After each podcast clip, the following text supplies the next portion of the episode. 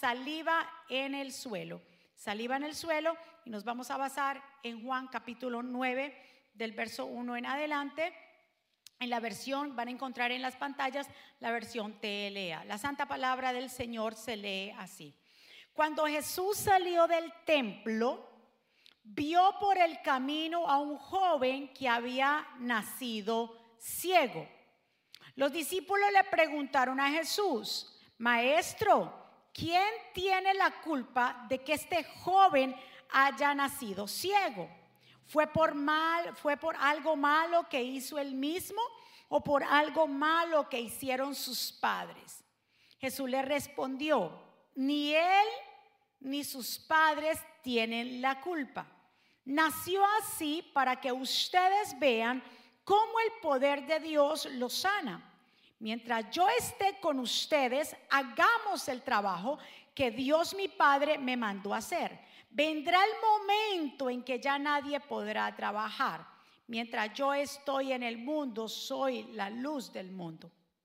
Enseguida Jesús escupió en el suelo e hizo un poco de lodo con la saliva y se lo puso al joven en los ojos. Entonces le dijo, ve a la piscina de Siloé y lávate los ojos. El ciego fue y se lavó. Y cuando regresó ya podía ver. Sus vecinos y todos los que antes lo habían visto pedir limosna se preguntaban, ¿no es este el joven ciego que se sienta a pedir dinero? Unos decían, sí, es él. Otros decían, no, no es él, aunque se parece mucho. Pero él mismo decía, claro que soy yo. Entonces le preguntaron, ¿cómo es que ya puedes ver? Él respondió, un hombre llamado Jesús hizo lodo, me lo puso en los ojos y me dijo que fuera a la piscina de Siloé y que me lavara. Yo fui y en cuanto me lavé los ojos pude ver. ¿Y dónde está Jesús? Le preguntaron. ¿Qué dijo él? No lo sé, contestó él. Que el Señor nos bendiga a través de su palabra que el Señor añada bendición a nuestra vida. Mi Padre, aquí estamos dispuestos a hacer tu santa y perfecta voluntad.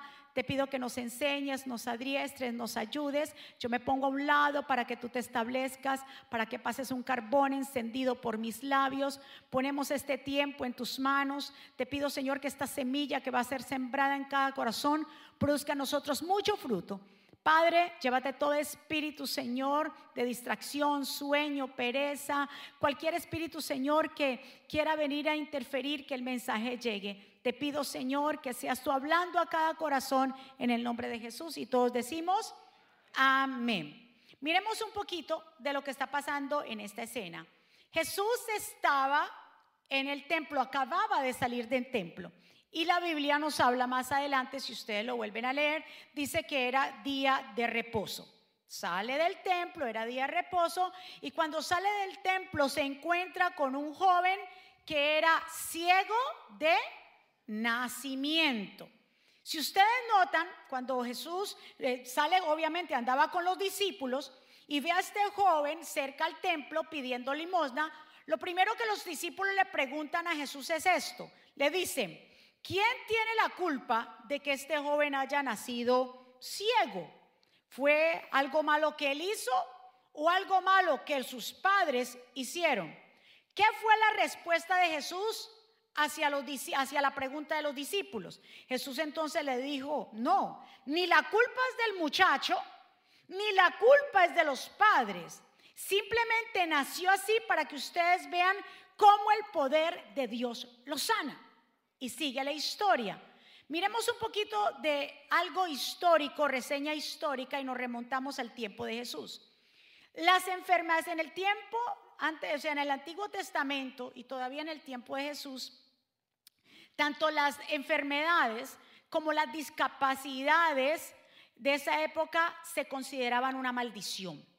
Si había un cojo, era maldición. Si había un ciego, era una maldición. Si sufría de flujo de sangre, era una maldición. Si le faltaba algo, algo, de su cuerpo, era una maldición. Se consideraba una maldición. Y es por eso que los discípulos le preguntan a Jesús y le dicen, ¿quién pecó para que este muchacho y sobre todo cosas que sean de nacimiento se consideraban excluidos? Se consideraban maldecidos, no queridos por Dios, la sociedad los marginaba, sobre todo enfermedades o lesiones que fueran de nacimiento. Les decían que eran unos maldecidos y rechazados por Dios.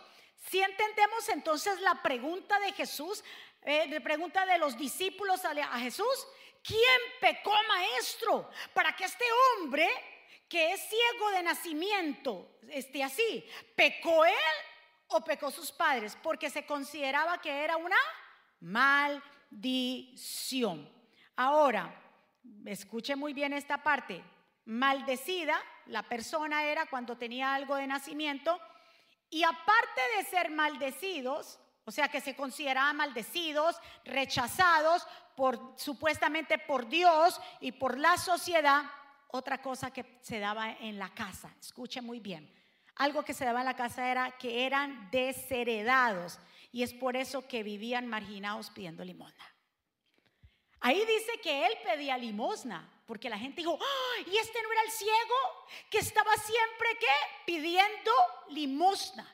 Porque se consideraba que como eran personas maldecidas de nacimiento, los padres los desheredaban. Y cuando los desheredaban, cuando tuvieran una mayor edad, los botaban de la casa porque ya no pertenecían y ellos tenían que mirar cómo resolver. Es por eso que encontramos tantos, tantas sanidades que el Señor hizo, porque lo desechado del mundo, lo que el mundo y la sociedad dice que no se puede, ahí es donde Dios levanta a los cojos, a los mancos, a los ciegos, a los que están inmundos. Dios vuelve y les da una identidad a los rechazados. ¿Cuántos están conmigo? Usted nota el verso 34, los jefes de los judíos porque si usted lee, y le invito que cuando tenga tiempo llegue a su casa, se lea Juan capítulo 9.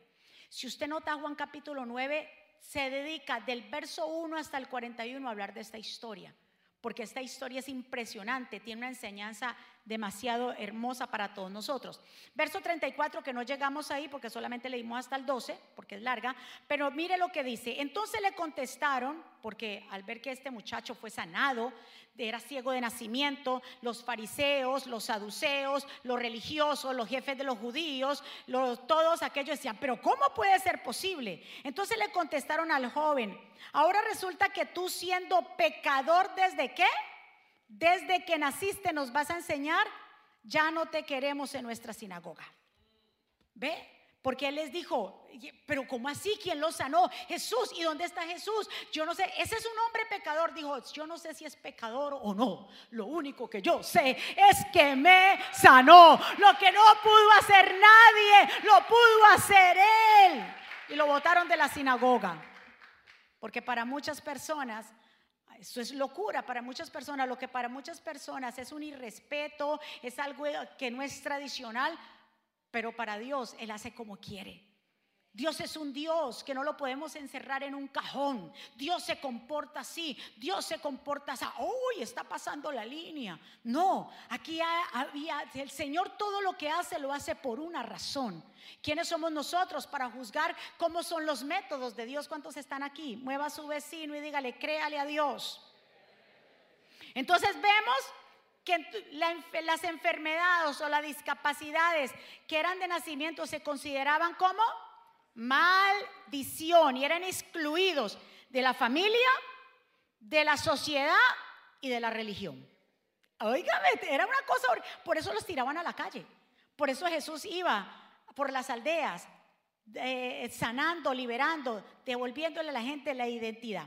Verso 8, recuérdense que pedía limosna. Sus vecinos y todos los que antes habían visto pedir limosna se preguntaron, ¿no es este joven ciego que se encontraba pidiendo dinero?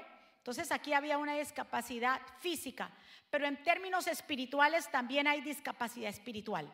Las enfermedades o las discapacidades que se, no, se nombran en el Antiguo Testamento son la representación de la incapacidad o discapacidad o incapacidad de, los, de lo que nosotros éramos. Nosotros éramos incapaces, estábamos discapacitados sin Cristo. ¿Cómo era nuestra vida sin Cristo?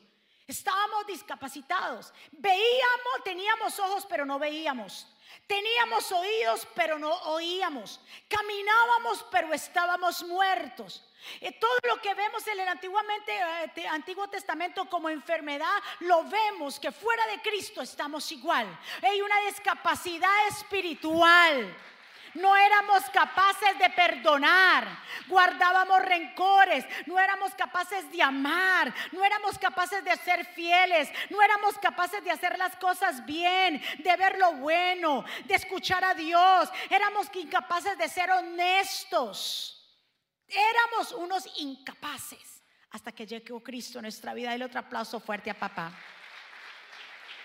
Sin Cristo, amado, tú y yo sin Cristo estamos sin esperanza. Sin Cristo simplemente somos personas que andamos almas que están por ahí, pero no hay sentido, no hay propósito. Jesús viene a darle sentido a nuestra vida. Jesús viene a darnos identidad a nuestra vida, al hombre, a la mujer.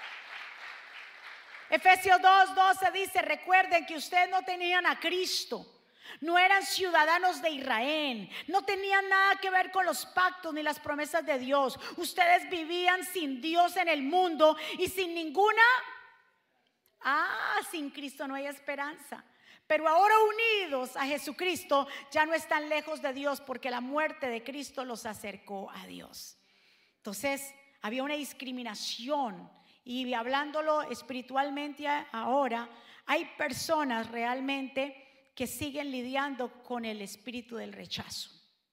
Siguen lidiando con esto. Este joven, toda esta gente discapacitada era rechazada por tres, digámoslo así, tres ámbitos.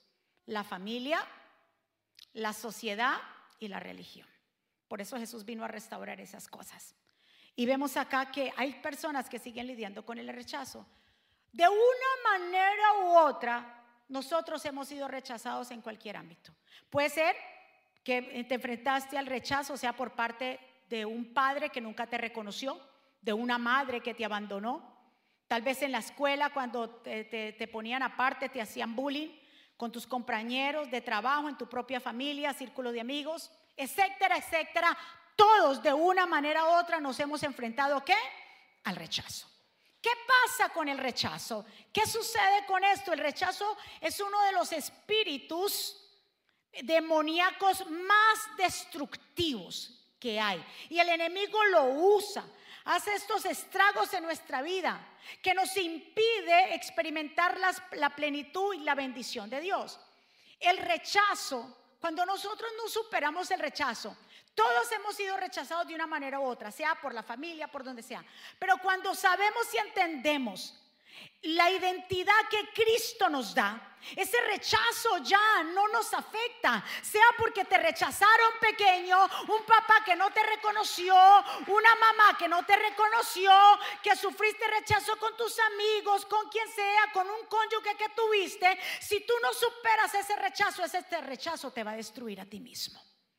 Supera eso. Tenemos un Padre que está en los cielos, que nunca nos ha rechazado, que tiene los brazos abiertos para con nosotros. Y hay personas que siguen estancadas, personas mayores, adultos, padres de familia, que siguen estancados porque no han superado ese espíritu de rechazo. Abraza al Señor, dile Señor, tú eres mi Padre, a ti yo te tengo.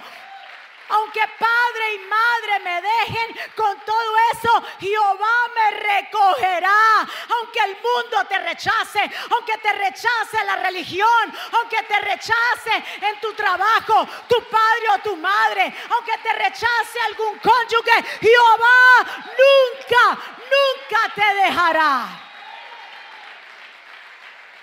Hay que soltar esas cadenas.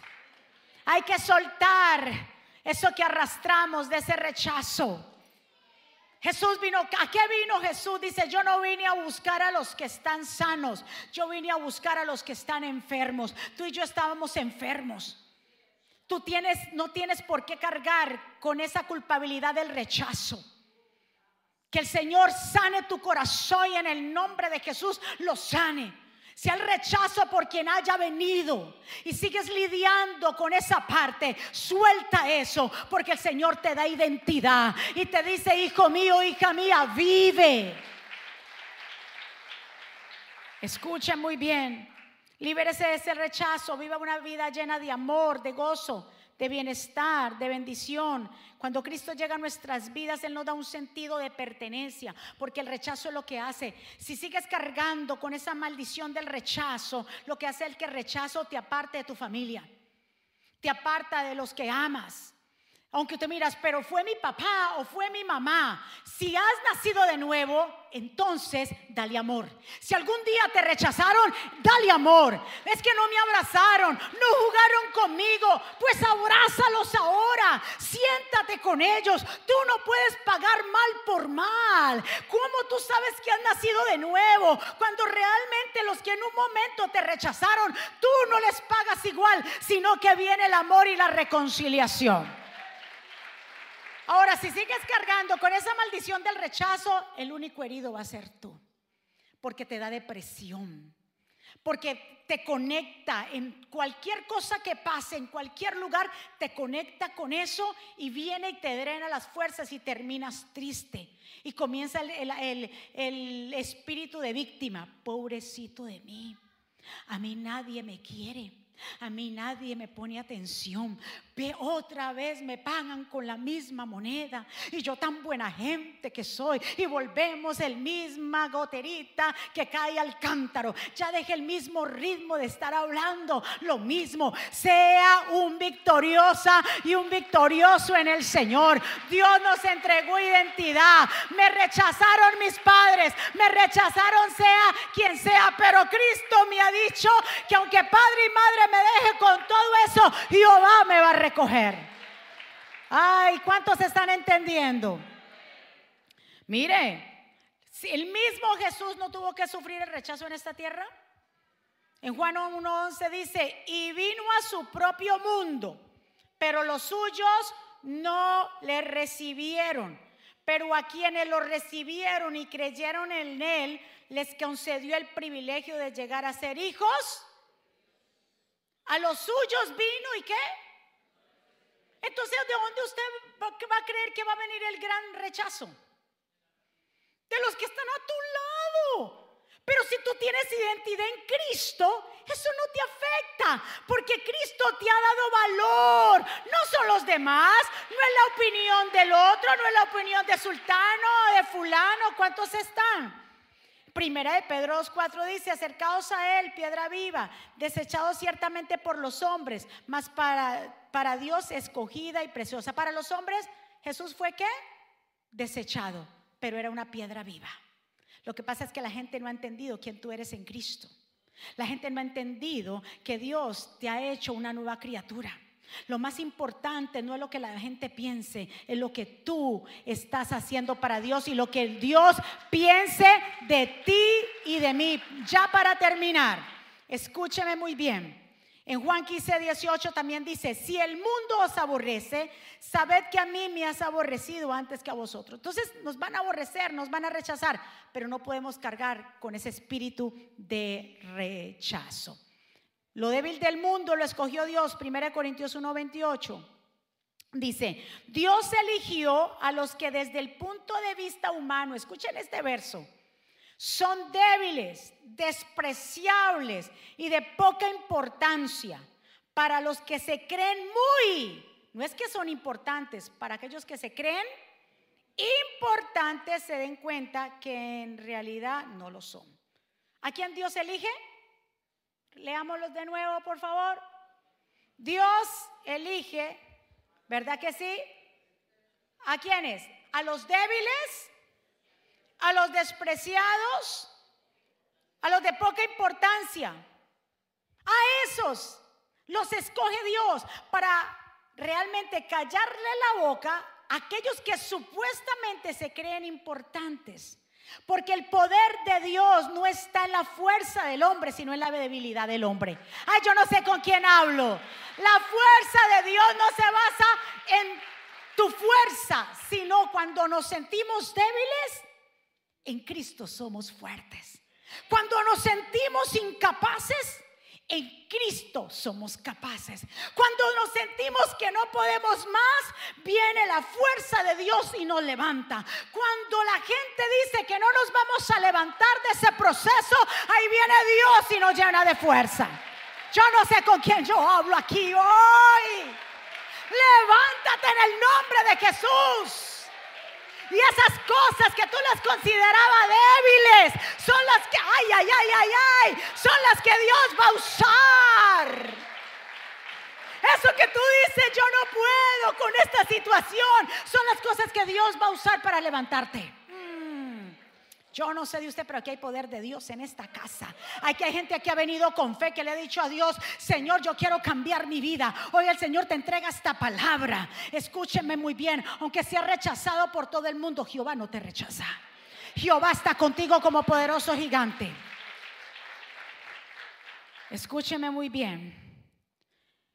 Restituir, Dios restituye lo que hemos perdido el diablo no puede volver nada porque he escuchado gente que dice, y entonces y el diablo me quitó, pero me lo tuvo que devolver. El diablo no devuelve, mi amado.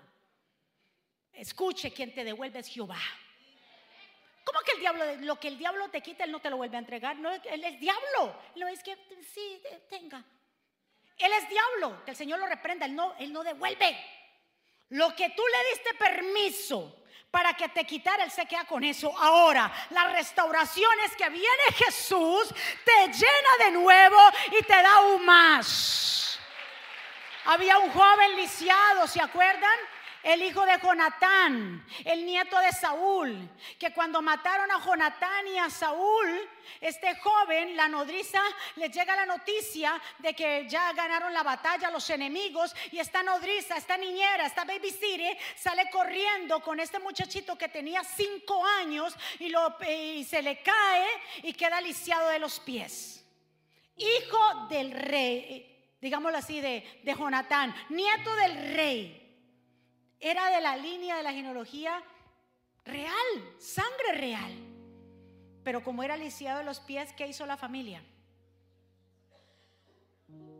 Lo rechazó porque había quedado, había quedado su tía, la que era esposa de David, Mical.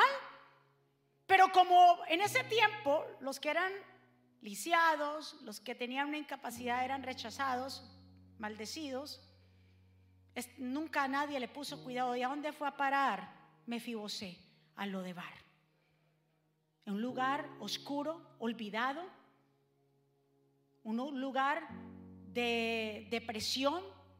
Ahí él trató de sobrevivir, porque ahí vivían en Lodebar, vivían los cojos, vivían los ciegos, vivían los sordos, los que tenían una incapacidad.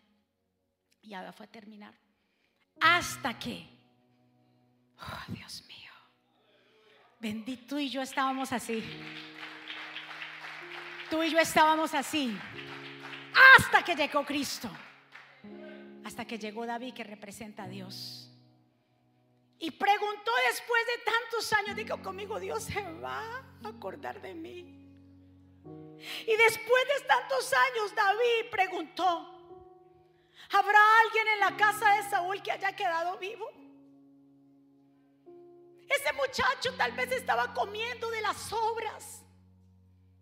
Estaba durmiendo en la calle por ser lisiado. Tú y yo estábamos así, comiendo las migajas en depresión, en tristeza, conformándonos con lo que el amor que nos daban los demás, las migajas, recogiendo, mendigando amor por allí, por acá, agradando a los demás, aquí, allá. Hasta que Jesús llega y nos devuelve la identidad, nos da identidad. ¿Habrá alguien en la casa de Saúl? Por allá dijo, sí, va un sirviente. Sí. Hay un hijo de Jonatán que está en el Odebar. Tráiganmelo. Tráiganmelo aquí. Lo trajeron al lugar donde David estaba. Y cuando David lo ve al muchacho, bien claro le dice, Yo sé que tú eres Mefibosé. No tengas temor porque yo a la verdad haré contigo, ¿qué dice ahí?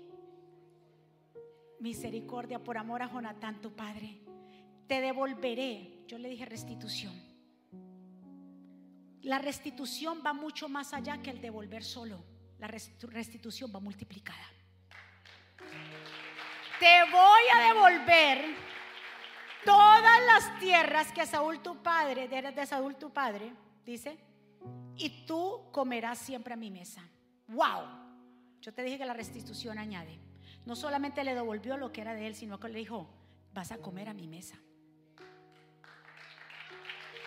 Por eso le digo, no cargue más con el rechazo. Dios te dio identidad. Sepa quién es usted en Cristo. Que usted es una hija y un hijo de Dios, que usted no se va a dejar más pisotear ni por la religión, ni por el fanatismo, ni por lo que pasó en tu casa, ni por tu familia, ni en tu lugar de trabajo. No te vas a dejar pisotear más porque Cristo te dio una nueva identidad.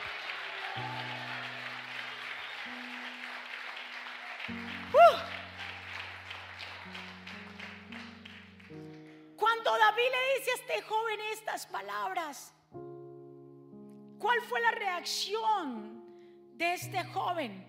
Inclinándose le dijo, ¿quién es tu siervo para que me mires o para que mires a un perro? ¿Cómo se consideraban las personas que estaban lisiados o que estaban discapacitados? Perros que viven en la calle. ¿Por qué? Porque la familia lo rechazaba. La sociedad lo rechazaba. La religión lo rechazaba. Por eso Jesús dice que cuando el Señor salía a las aldeas, Él decía, y le llevaban, ¿a quiénes le llevaban? ¿A los ciegos? ¿A los sordos? ¿A los mudos? ¿A los mancos? A los leprosos porque eran los más desechados y Jesús los vino a sanar. Así tú y yo éramos lo que no valíamos, pero Dios vino a salvarnos, a, restituir. Porque la restitución es volver algo en el estado original que estaba. Al dueño lo original y lo que le pertenece aún más. Ahora, usted se preguntará, ¿Cuál fue la fórmula de Jesús sanar a este joven ciego? Volvamos de nuevo a la historia del joven ciego. Día de reposo, Jesús sale, encuentra al ciego, los discípulos le preguntan quién pecó. Jesús le dice, ninguno de ellos, es para que realmente ustedes sepan que el nombre del Señor puede ser glorificado. ¿Qué hizo? ¿Cuál fue la fórmula? Jesús dijo, vaya, dice que el qué? Escupió en el piso y su lodo se lo puso en los ojos y le dijo, váyase para el estanque o la piscina de Siloé y ahí usted será. Y aquí viene la realidad del caso. Escuche bien este dato. Anteriormente escupir en el suelo, escupir en el suelo era un acto muy común. Cuando se encontraba con alguien que tenía una enfermedad de nacimiento, esa persona se consideraba maldecida y todo el mundo era cuando lo veían, lo escupían, pa, pa. Ellos ya estaban acostumbrados a escuchar a la gente que escupir. Él era ciego, pero escuchaba que lo, eh, porque los escupos se oyen, escupían, porque cuando veían a alguien tenían, se creían que tenían el derecho de totalmente eh, escupirlos. Yo quiero que usted se imagine la escena de este ciego, rechazados por sus padres, y a la edad que lo sacaban de su casa, este dato lo encontré en la historia, ¿saben a qué edad lo sacaban de su casa para decir, no te mantenemos más? Vaya pida limosna a los 13 años.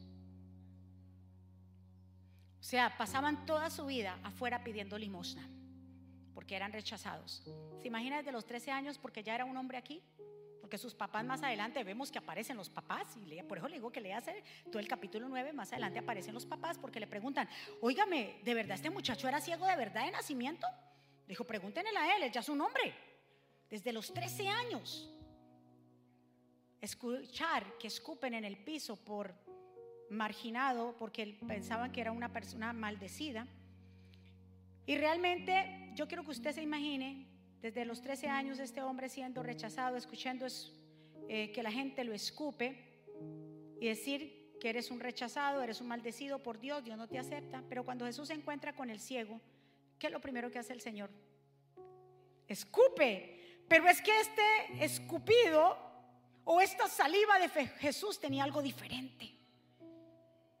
Él siempre había escuchado que le escupían por rechazo. Pero el Señor escupe en el piso. Hace con esa saliva un lodo, se lo aplica en los ojos. Y lo que le estaba diciendo Dios era, Voy a usar el instrumento de tu maldición y tu vergüenza para mostrar que eres amado y aceptado por Dios. Dios va a usar ese rechazo, eso que tú dijiste me dolió, ese divorcio me dolió, me dolió lo que me hicieron. Dios te dice en esta mañana, yo voy a usar eso como instrumento para que te, ay, para que te levantes. Voy a usar eso que tanto te hizo daño póngase de pie. Eso que tanto te dolió. Eso que tanto te amargó. Yo lo voy a usar como un instrumento. Él estaba enseñado a escuchar que escupían y escupían, pero este saliva del Señor era del Salvador, era diferente. Es lo mismo que Dios te está diciendo a ti, a mí hoy en día. Y Dios nos está diciendo, por más que haya sido rechazado, por más que haya sido avergonzado, Dios usará el instrumento de tu vergüenza para mostrarte que eres amado. Nos volvemos un instrumento en las manos del Señor. Eso que tanto te quiso destruir, úsalo como fortaleza para levantarte. Pedro, Pablo le dijo al Señor, Señor, quítame este aguijón, sea enfermedad, sea debilidad. A Pablo le aquejaba algo y le preguntaba al Señor. Y el Señor lo único que le dijo en 2 de Corintios y le dice, y otras tantas me ha dicho, te vas de mi gracia, porque mi fuerza se realiza plenamente en lo que? En lo débil. Con gusto pues presumiré de mis flaquezas para sentir dentro de mí la fuerza. Por eso me satisface soportar por Cristo flaquezas, ultrajes, dificultades, persecuciones, angustias, ya que cuando me siento débil es como más fuerte soy. Cuando tú te sientas débil, en Dios nos fortalecemos. Cuando tú te sientas que ya no puede más, usa eso para levantarse aún más fuerte. Si el enemigo vino con esa piedra a querer tumbarte, recógela de nuevo. Escucha muy bien. No la vuelvas a tirar, úsala para tu crecer. Úsala para ayudar a otros. Úsala para fortalecerte. ¿Cuántos están de acuerdo conmigo? Es tiempo de sanidad. Hablamos de enfermedades físicas, pero hay enfermedades también que es la que más hacen daño y nos aleja del Altísimo, nos aleja del amor, nos aleja de la familia y son las espirituales, el rechazo. Por eso hay personas que yo las veo tan duras, hay personas que muchas veces las veo que quieren agradar a Dios, pero son tan difíciles líderes que, cargan una ira, usted los ve con una rabia y una ira y quieren destruir a todo el mundo y quieran... Yo digo, ¿qué tan rechazado este hombre esta, o esta mujer fue? Porque todo eso son índices de rechazo. Cuando usted ve gente que quiere hacer quedar mal a otro, gente que quiere, quiere sobresalir sobre los otros, está cargando todavía con el espíritu del rechazo. Este joven escuchó lo que Jesús hizo le puso lodo en los ojos y le dijo, vaya y lávese. Escuche muy bien. Y le dijo, al estanque de Siloé. ¿Cuál es la diferencia entre el estanque de Siloé y el estanque de Bethesda? Que en el de Bethesda eran puros enfermos. En el de Siloé no iban enfermos. El de Siloé solamente iban para la purificación del... Antes de ir al templo se purificaban. Es Dios diciéndole, óyeme, lo que la gente pensó que era una enfermedad tuya para rechazarte, yo te hoy te digo, ve directo al de Siloé, lávate los ojos porque yo te he purificado. Así Dios nos ha purificado a ti, a mí. Él vino a eso, a desatar las cadenas que nos ataban. Levanta tus manos hacia el cielo, ahí donde tú estás. Yo no sé si estás lidiando con ese espíritu de rechazo. Yo no sé cómo está tu vida. Si te has sentido estancada o estancado, quiero orar por ti en esta mañana ahí donde tú estás. Padre, en el nombre de Jesús venimos ante tu presencia para darte gracias, gloria y honra, majestad, poder a ti. Te presento a tu pueblo que ha llegado, un pueblo que está aquí, un pueblo que está allá que tal vez están lidiando con el rechazo de sus padres, de, un cónyuge, con lo de los hijos, cualquier, cualquiera que sea el rechazo. Hoy el Señor te acuerda esta historia de este joven, desde los 13 años marginado, escuchando que, escuchando que le dicen que eres un maldecido. Hoy Dios te está diciendo, yo te he dado identidad, tú eres mi hijo. Por eso el Señor dice, que a través de su muerte Él nos ha hecho aceptos. A través de su muerte nosotros somos herederos. A través de su muerte, el Hijo de Dios, somos considerados hijos de Dios. Tú ya no eres un huérfano. Ya no tienes que lidiar con la orfandad. El Señor te dice, quiero darte esa identidad. Si en un momento en el camino la perdiste, si en un momento en el camino te desviaste, hoy yo te recuerdo que la fuerza de Dios en el hombre no está en la fortaleza, sino en sus debilidades. Él no vino por los fuertes, Él no vino por los sanos, Él vino por los débiles. Tú y yo estábamos ciegos pero Cristo vino a nuestra vida y nos devolvió la vista y hoy podemos ver. Sí podemos ver porque ahora podemos ver y sentir y oír las cosas del reino. Por eso el Señor dice, acérquese, vengan todos, acerquémonos a Dios. Diga, el débil fuerte soy. Si hoy te encuentras débil ahí donde tú estás, dile a papá, Señor, yo estoy débil hoy, pero en ti yo soy fuerte. Yo me apoyo en ti. Padre, oro por tu pueblo en el nombre de Jesús, para que tú te glorifiques en sus vidas, para que tú des fortalezas a tu pueblo. Pon la mano en tu corazón, porque el Espíritu de Dios me dice que hay gente que ha estado lidiando con el rechazo. No ha podido perdonar a sus padres. No ha podido perdonar a aquellos que en un momento lo rechazaron y cargan con raíces de amargura. Hoy que el Señor arranque, entrégale al Señor, dice Señor, arranca todas esas raíces de amargura. Espíritu Santo de Dios, trae sanidad a las vidas. Hoy ellos surgen como tus hijos.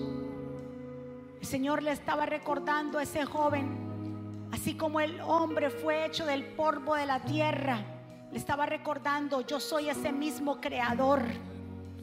El que está escupiendo en el suelo y está haciendo lodo y te pone lodo, soy el mismo que hizo los cielos y la tierra.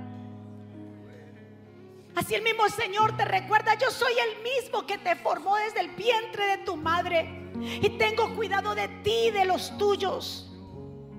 Tengo cuidado de todo. Solamente entrega tu corazón. Padre, gracias por la sanidad en las vidas. Gracias por lo que estás haciendo.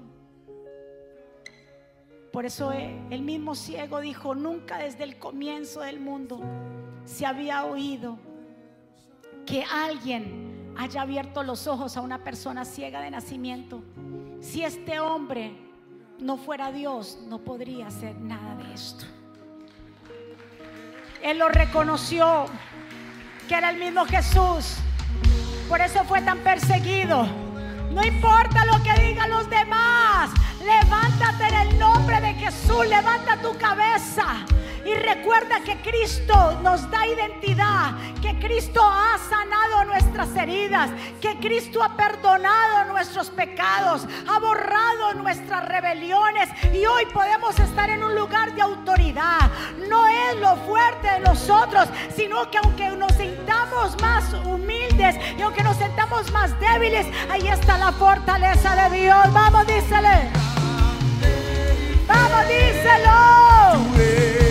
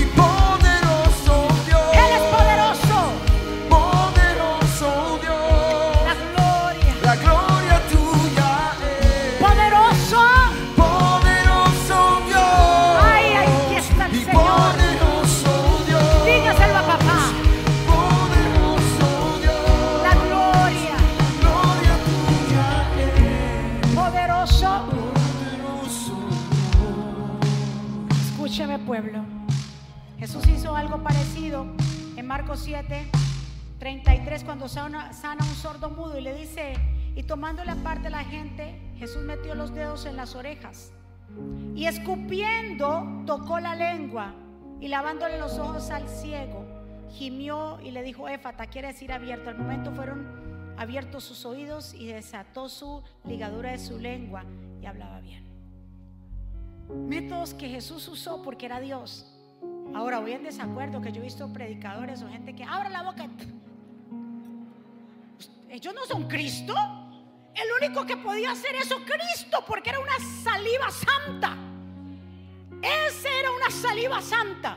Pero no se deje manipular. Es que abra la boca. Yo he visto predicadores que le dicen a la gente, abra la boca y la gente, ah, Jehová reprenda al diablo. Fue Cristo porque su saliva era diferente. Para la gente puede ser, es un método terrible, un método... No le llames terrible a lo que Dios puede hacer. Dios hace como quiera. ¿Cuántos están de acuerdo conmigo? Dios hace como Él quiera. Como hace ocho días yo hice un llamado. Yo no sé si ustedes se acuerdan. Hice un llamado y ustedes pasaron. De repente fue a un joven, brincó. Y a mí me asustó. Pero depende como tú lo veas. Para muchos puede haber dicho, uy, pero qué irrespetuoso, qué cosa tan horrible que tengo. A mí, ¿sabe qué me ministró ese joven? Es un arrebatado. Es un arrebatado, brincó, dijo, esta bendición yo me la agarro. No puedes encasillar que Dios tiene que ser así, porque yo tengo que venirme por aquí, porque por aquí, por aquí. Lo que yo veo es una persona que necesitaba esa palabra, necesitaba su oración. No juzguemos lo que no sabemos. Esta gente estaba juzgando a Dios, a Jesús, tal vez por el método. Pero Él es Dios y Él hace como Él quiera. Levante su mano hacia el cielo. Padre, gracias por este tiempo maravilloso. Gracias por tu amor, por tu misericordia, por tu bondad. Si hay alguien aquí o alguien allá que quiera hacer una oración de fe, una, oración de reconciliación. Ahí donde tú estás, yo te invito a que juntos la podamos hacer y repita conmigo, Señor Jesús, yo te doy gracias por mi vida, te pido perdón por mis pecados. Yo te recibo como mi Señor y suficiente Salvador. Perdóname, enséñame, ayúdame, dirígeme, Señor. En ti confío, en ti me apoyo, Señor. Que tu voluntad se haga en el cielo como en la tierra. Dile, Señor, aquí yo estoy, te entrego mi vida, mi corazón, me arrepiento. Te necesito de ti, te entrego mi familia y todo. Perdóname soy transgresor y enséñame. Y escribe mi nombre en el libro de la vida, en el nombre de Jesús. Denle un aplauso fuerte al Señor. ¿Quién vive? Vamos, ¿quién vive? Y a su nombre. Vamos.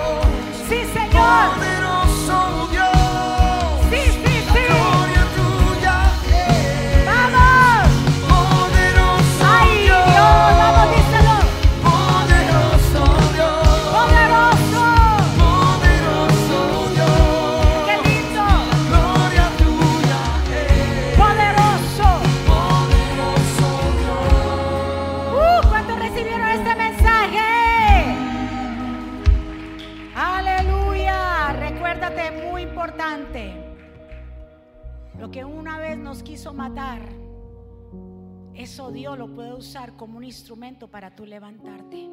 Levántate aún más fuerte. ¿Cuántos están? Vamos, denle otro aplauso fuerte. Nos vamos. Levante tu mano hacia el cielo. Padre, gracias por este tiempo. Gracias por tu pueblo aquí, un pueblo también que está conectado en diferentes ciudades, países. Gracias por esta oportunidad que tú nos brindas de escuchar tu palabra, de poder adorarte y exaltarte. Te pido, Señor, que tú nos acompañes en esta semana que llega. Hacemos también un clamor por Ecuador.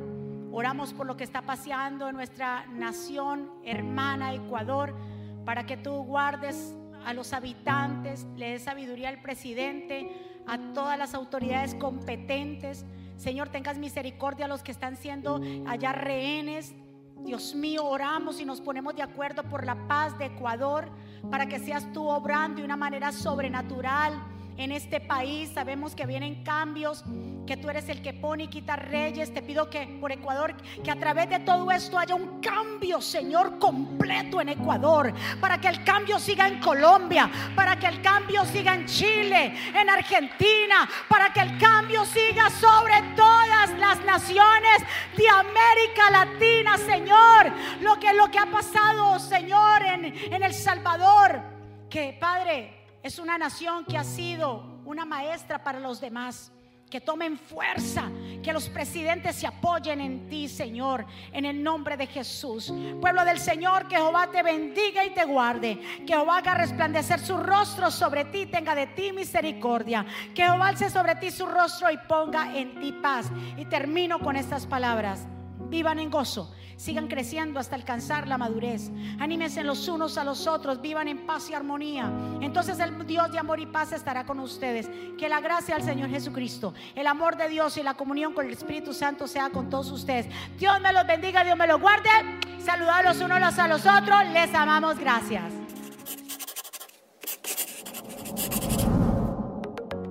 ¿Quieres estar al día con todos los eventos de la pastora Mónica Jaques y Ministerio Jesucristo Vive? Ahora lo puedes hacer introduciendo la aplicación Mónica Jaques, ahora disponible en la tienda de aplicaciones de Apple y Google. Es muy fácil de usar y contiene un menú útil y de acceso rápido. Ahora podrás acceder al último libro de la pastora Mónica, eventos, palabras de fe e incluso comunicarte con nosotros vía chat. También puedes seguirnos en Facebook, Instagram, Twitter y YouTube para ver servicios de poder en vivo y recibir reflexiones, palabras de aliento y mensajes diarios.